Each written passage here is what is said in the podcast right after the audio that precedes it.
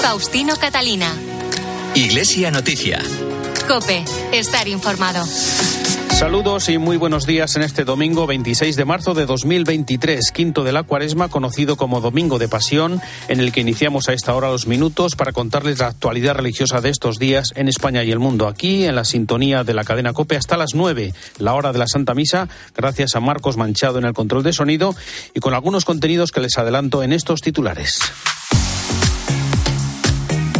Ayer se celebró la Jornada por la Vida con una invitación a acompañar la vida de cada persona en todas las fases de su existencia, desde su concepción hasta su muerte natural. También ayer tuvo lugar la ordenación en Barcelona del nuevo obispo auxiliar David Abadías, en Tánger la de su nuevo arzobispo, el franciscano madrileño Emilio Rocha, y en Toledo la del arzobispo Alejandro Arellano, decano del Tribunal de la Rota Romana.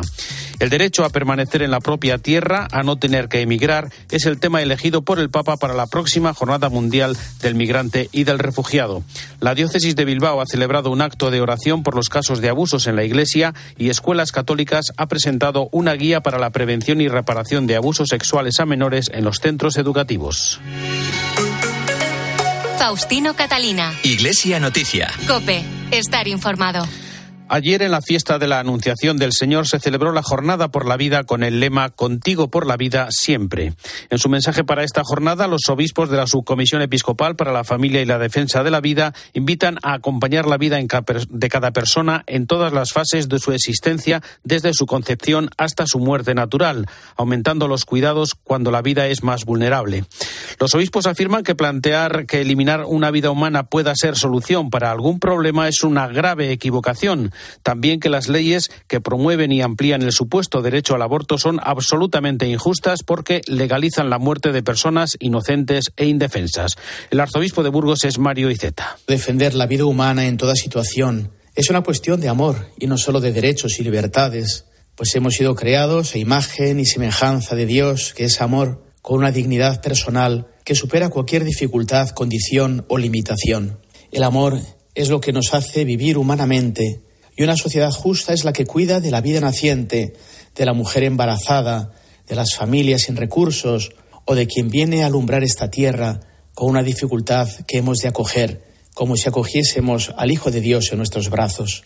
Los obispos reclaman una serena reflexión que vaya a las raíces del problema y busque alternativas reales para que las madres que afrontan un embarazo no deseado no tengan que recurrir al aborto. Piden el acompañamiento para los refugiados e inmigrantes, también a los enfermos mentales y a los ancianos, desde el rechazo a la ley que regula la eutanasia.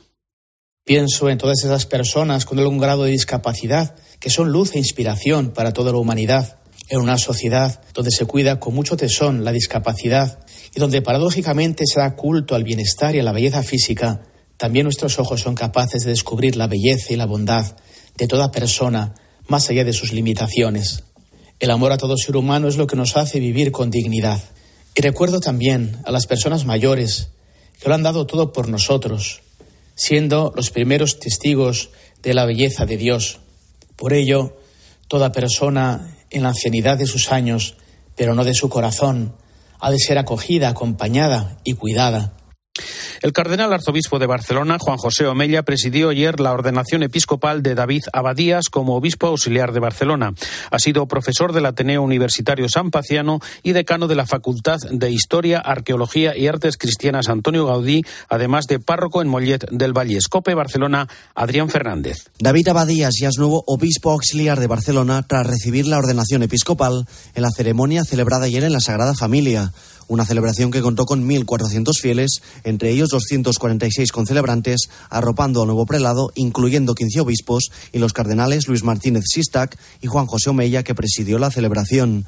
En su homilía, el cardenal Omeya invitó a Badías a aplicar lo que el Papa Francisco reclama a todos los obispos. Dios te llama a la unión con Él para poder vivir totalmente entregado a los demás, viviendo la fraternidad con todos, en un verdadero espíritu sinodal y de comunión fraterna. En este sentido, el también presidente de la Conferencia Episcopal Española hizo hincapié que la figura del obispo no procede de un laboratorio, sino que ha salido del pueblo y también recordó que los sacerdotes no han de tener la ambición personal de subir puestos. No se trata de escalar puestos o responsabilidades, aspiraciones humanas, sino seguir el ejemplo de Jesucristo, el Hijo de Dios, que no retuvo ávidamente el ser igual a Dios, al contrario, se despojó de sí mismo, tomando la condición de esclavo, como dice San Pablo, y se humilló a sí mismo, hecho obediente hasta la muerte y muerte de cruz. En sus primeras palabras como obispo auxiliar de Barcelona, David Abadías empezó su intervención con una profunda y sentida acción de gracias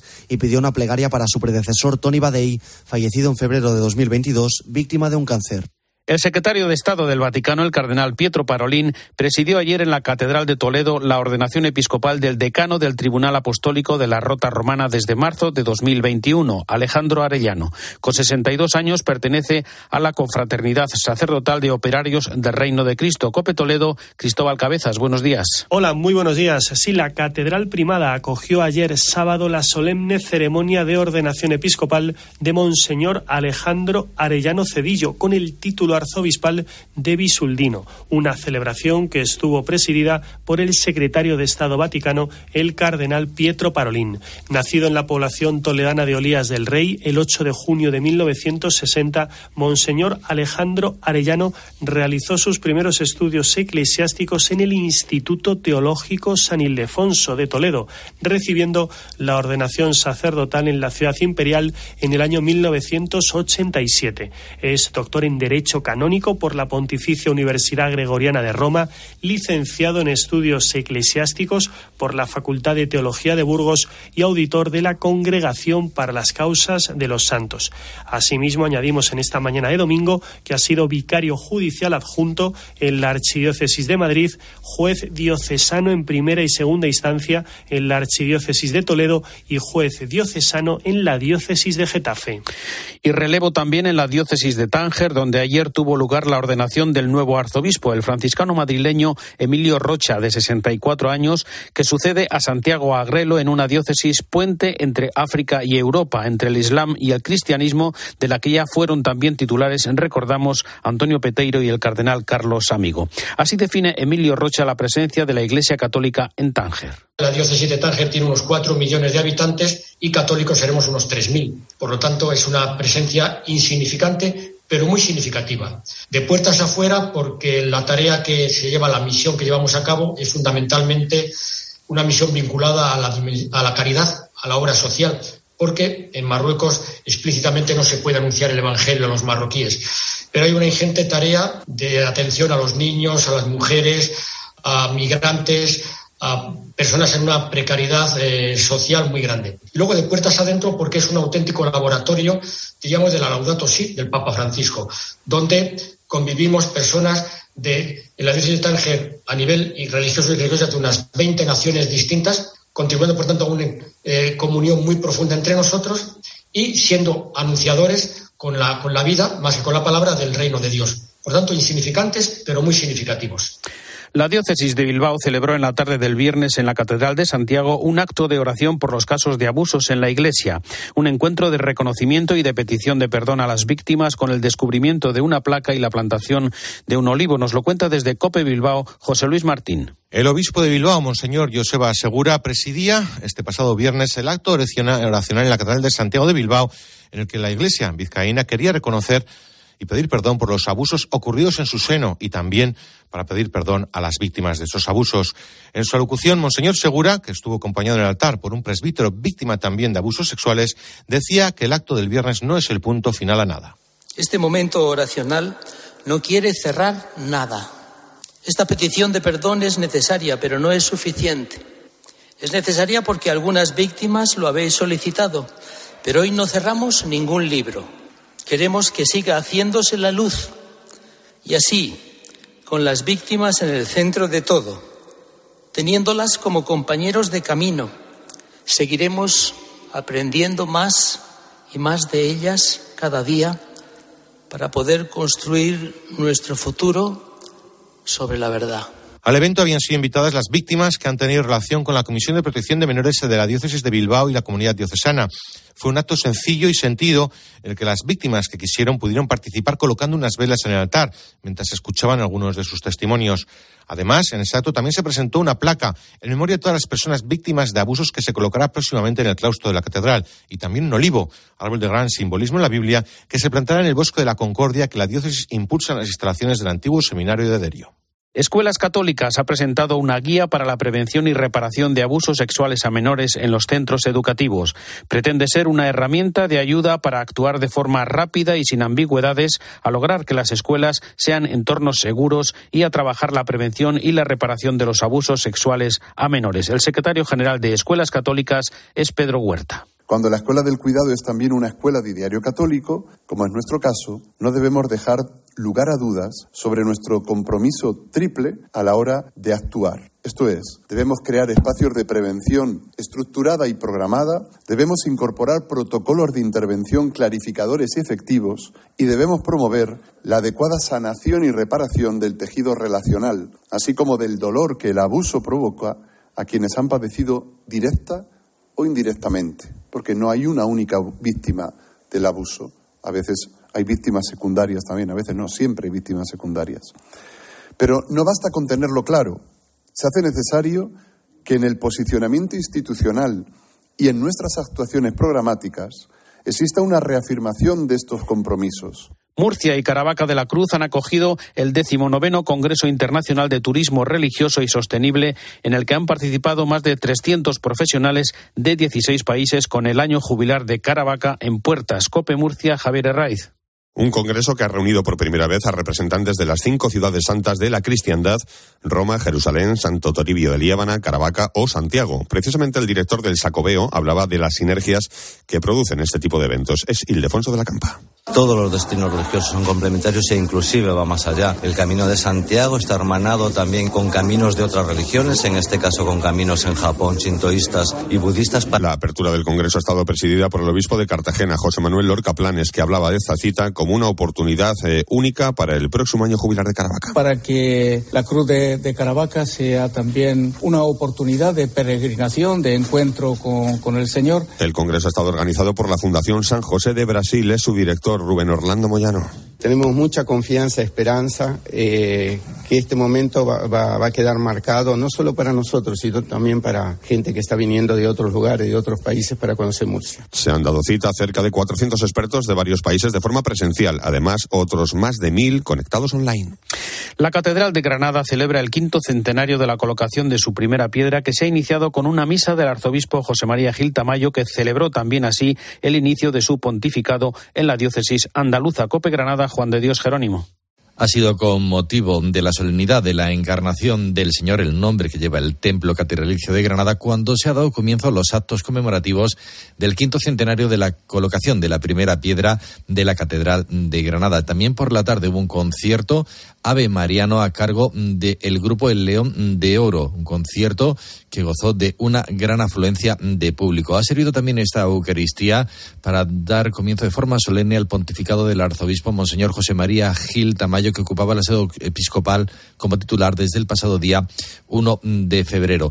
Culminarán los actos en el año 2028 con un año jubilar. Ante la próxima declaración de la renta, la conferencia episcopal ha presentado la nueva campaña por tantos que vuelve a ser crucial por la situación económica y social de nuestro país.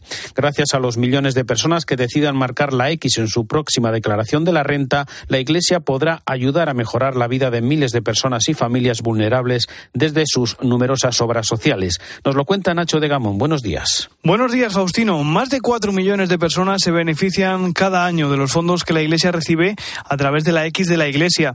Y es que marcarla demuestra compromiso con la Iglesia y con la actividad que realiza. Una labor que se concreta en la actividad asistencial, social, educativa, caritativa o evangelizadora. Además, es una tarea que aporta esperanza a la sociedad, como explicaba el director del Secretariado para el Sostenimiento de la Iglesia, José María Albalaz. La Iglesia, en este contexto de ruido, de polarización y de dificultad, aporta esa palabra de ternura, de esperanza, de optimismo y sobre todo que tiende puentes con la sociedad, que entendemos que está muy necesitada de ello. Decía que más de cuatro millones de personas se benefician de que marquemos la X en la casilla de la Iglesia en nuestra declaración de la renta. Ese es el caso de Alina, Ruth, Ramón, José y Ángela, los cinco rostros de la campaña por tantos de este año. Era profesora en Ucrania. Nos dieron una grúa de un tercer abajo, quedé lesionada por vida. El maltrato te marca para el resto de tu vida. Me sumergí en el mundo de las drogas. Si no fuera por el comedor social de la iglesia, ahora mismo yo no podría vivir. Iglesia ayuda buscando casa. Mis amigos de la parroquia me ayudaron a salir de esto. Estoy yo pienso de la iglesia y estoy independiente. Y un día conocí a un sacerdote que no me juzgó y que me hizo conocer a Dios. Cinco rostros que demuestran que esta campaña de por tantos es un enorme gesto de solidaridad que cabe en una casilla. El obispo de Solsona, Francesc Conesa, celebrará este mediodía una misa para pedir la lluvia en la iglesia de la Mare de Déu dels Torrents, en Berguedà. Tras la misa tendrá lugar una procesión por los alrededores de este santuario patrimonio arquitectónico de Cataluña. Faustino Catalina. Iglesia Noticia. Cope. Estar informado.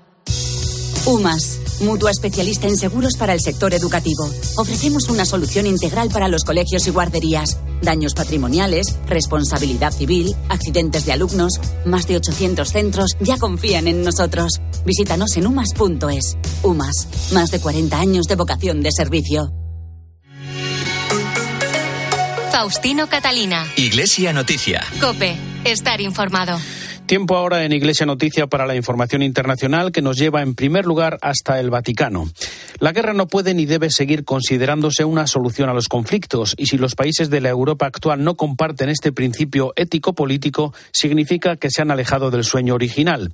Y si por el contrario lo comparten, deben comprometerse a ponerlo en práctica con todo el esfuerzo y la complejidad que la situación histórica requiera, porque la guerra es un fracaso de la política y de la humanidad. Son palabras del Papa a los obispos de la Comisión de Conferencias Episcopales de la Unión Europea que han celebrado su Asamblea General en Roma. En ella han elegido como nuevo presidente para los próximos cinco años al obispo italiano Mariano Crociata. Ampliamos esta información con la corresponsal de COPE en Roma y el Vaticano, Eva Fernández. Buenos días. Buenos días. En esta semana, la Casa San Juan de Ávila y el Colegio Español de Roma han tenido un protagonismo especial durante la Asamblea de la COMEC, la misma jornada en la que se eligió a la nueva presidencia. El cardenal Presidió la misa de inauguración concelebrada por todos los obispos y sacerdotes participantes en la Asamblea, junto a los sacerdotes del Pontificio Colegio Español de Roma. Durante la audiencia, el Papa les recordó que son un puente entre la Iglesia y la Unión Europea y que con su trabajo hacen realidad los dos grandes sueños de los padres fundadores, el sueño de la unidad y el sueño de la paz. Los invitó también a seguir trabajando en esta tarea tan exigente como apasionante sin caer en la burocracia y manteniendo la mirada en el horizonte, en los valores inspiradores del proyecto europeo. Para el secretario general de la Comec, el español Manuel Barrios, proteger la unidad es una de las apuestas principales para los obispos representantes de las conferencias episcopales de toda Europa. Por un lado, el tema de la unidad, que desde un punto de vista de la Unión Europea y político es algo muy fundamental. El lema la Unión Europea es unidad en la diversidad. Hay que respetar la diversidad, hay que respetar las culturas, las identidades de los distintos países que componen la Unión Europea y buscar una unidad. ¿eh? una unidad entre esas diferencias. Y esto es una tarea que no es fácil, ha dicho el Papa, pero siempre el problema es que si no buscamos esta unidad en la diversidad de una forma creativa, ¿eh? pues también el pueblo, los pueblos de Europa se van, a se van a distanciar de lo que es el proyecto europeo. El Papa agradeció también al cardenal Joan Claude Hollerich su trabajo al frente de esta comisión y felicitó a la nueva directiva presidida por el obispo italiano Mariano Crociata, que trabajará con la ayuda de cuatro vicepresidentes de Francia, Portugal, Lituania y Dinamarca. Mariano Crociata es titular de la diócesis de Latina y en su discurso de agradecimiento subrayó que en este momento crucial para Europa y para la Iglesia la unidad y la solidaridad son más necesarias que nunca y expresó su deseo de que se renueve la vocación de la Unión Europea de ser fuente de desarrollo y garantía de paz del continente para el mundo. Tras la elección, la Asamblea debatió con el cardenal secretario de Estado del Vaticano las implicaciones humanitarias, geopolíticas y sociales de la guerra en Ucrania y discutió las formas en que la Iglesia puede alentar y contribuir al papel de la Unión Europea como factor global de paz. Las migraciones es uno de los ejes de constante preocupación del Papa Francisco. Libres de elegir si migrar o quedarse, el derecho a permanecer en la propia tierra es el tema elegido por el Papa para la próxima Jornada Mundial del Migrante y del Refugiado. Es un derecho no reconocido a nivel internacional y que debería garantizarse en las naciones de origen en un ejercicio de corresponsabilidad por parte de la comunidad internacional. Es el momento para el comentario desde Roma de Antonio Pelayo. Buenos días. Buenos días. Con la habitual anticipación, el Vaticano anunció el lema de la Jornada Mundial del Migrante y del Refugiado, que se celebrará el próximo 24 de septiembre. Francisco ha escogido esta vez la frase libres de elegir si migrar o quedarse. El Dicasterio para el Servicio del Desarrollo Humano Integral explicó con estas palabras su sentido. La naturaleza forzada de muchos flujos migratorios obliga a una consideración atenta de las causas de las migraciones contemporáneas. El derecho a permanecer es más profundo y más amplio que el derecho a emigrar incluye la posibilidad de participar en el bien común, el derecho a vivir con dignidad y el acceso al desarrollo sostenible. Todos estos derechos, añade la nota del dicasterio, deberían garantizarse efectivamente en las naciones de origen mediante un ejercicio real de corresponsabilidad por parte de la comunidad internacional.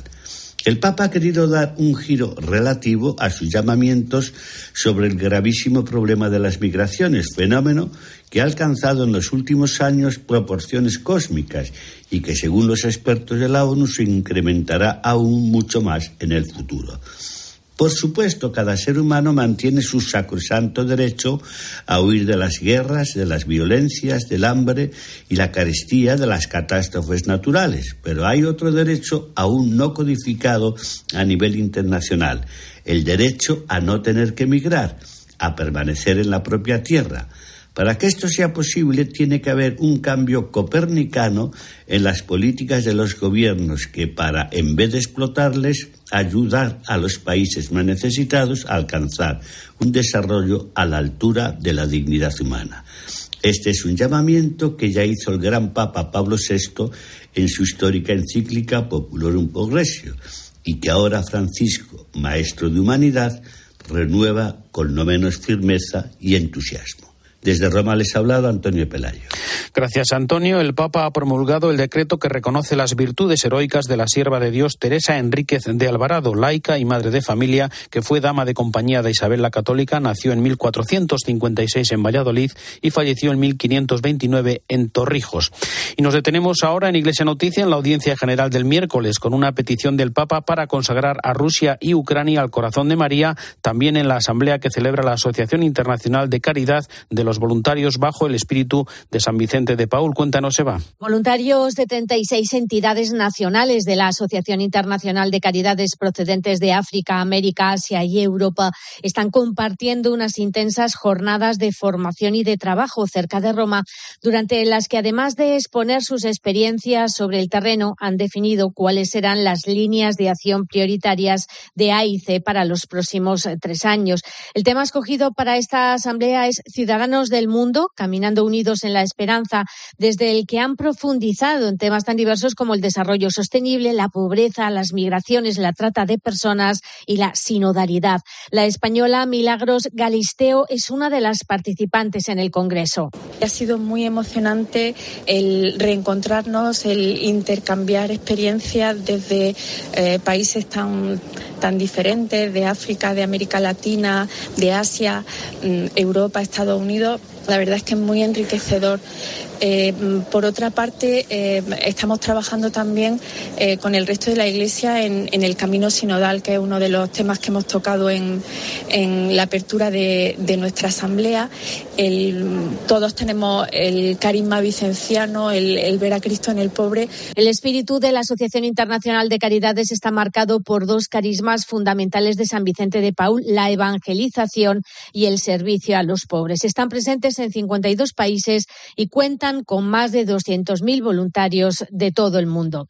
Y efectivamente, como adelantabas, durante la audiencia general, el Papa nos pidió que cada 25 de febrero, fiesta de la Anunciación que celebrábamos ayer, nos unamos a la consagración que hace un año el pontífice hizo en comunión con todos los obispos del mundo al corazón inmaculado de María por la Iglesia y la humanidad, en particular por Rusia y por Ucrania.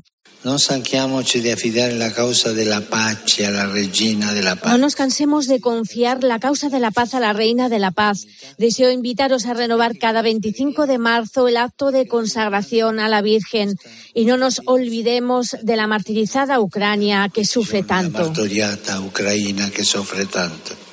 Durante su octava catequesis sobre la pasión de evangelizar, el Papa reflexionó a partir de la exhortación apostólica Evangelii Nuntiandi de San Pablo VI, en la que se nos muestra que la evangelización es más que una simple transmisión doctrinal y moral, puesto que se trata ante todo, aseguraba, de dar testimonio del encuentro personal con Jesucristo. Recordamos por último, Eva, la audiencia de Francisco a la Unión Nacional de Feriantes Ambulantes y algunas iniciativas de preparación para la próxima Jornada Mundial de la Juventud de Lisboa.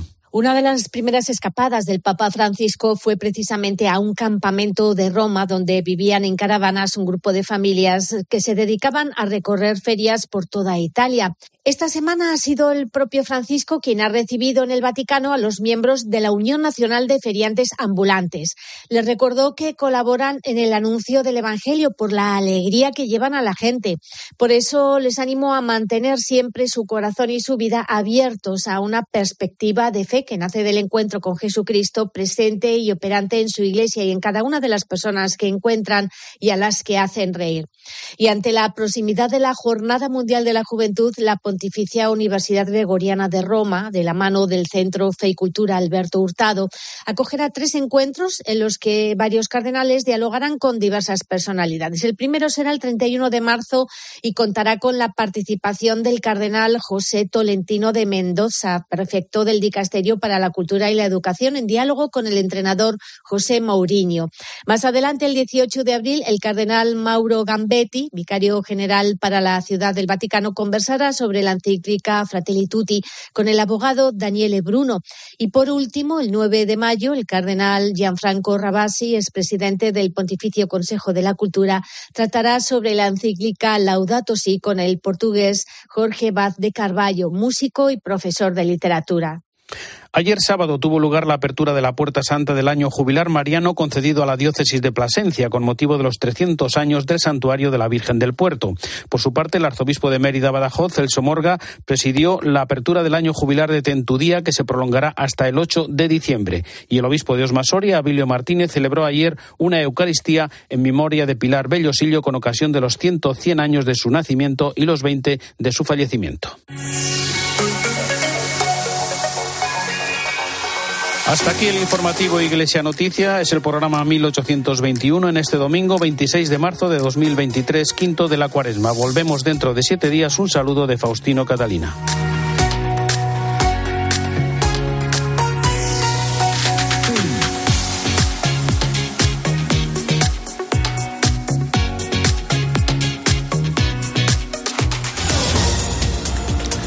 Buenos días. Continúan los trabajos en el incendio que afecta al interior de la provincia de Castellón y a Teruel. La previsión del tiempo para hoy no es optimista porque se espera una subida de las temperaturas y fuerte viento. 1.500 vecinos han vuelto a dormir fuera de sus casas. El fuego todavía no se ha podido controlar, aunque sí que se ha logrado mantener su perímetro. Por ello, el número de hectáreas afectadas se mantiene en las 4.000. Los trabajos de contención siguen concentrados en la carretera entre Montanejos y En Castellón. El alcalde de esta última localidad es Sergio Fornas y denunciaba en la mañana del fin de semana de Cope que desde una nevada en 2017 la masa arbórea permanecía en el suelo sin que nadie la retirara.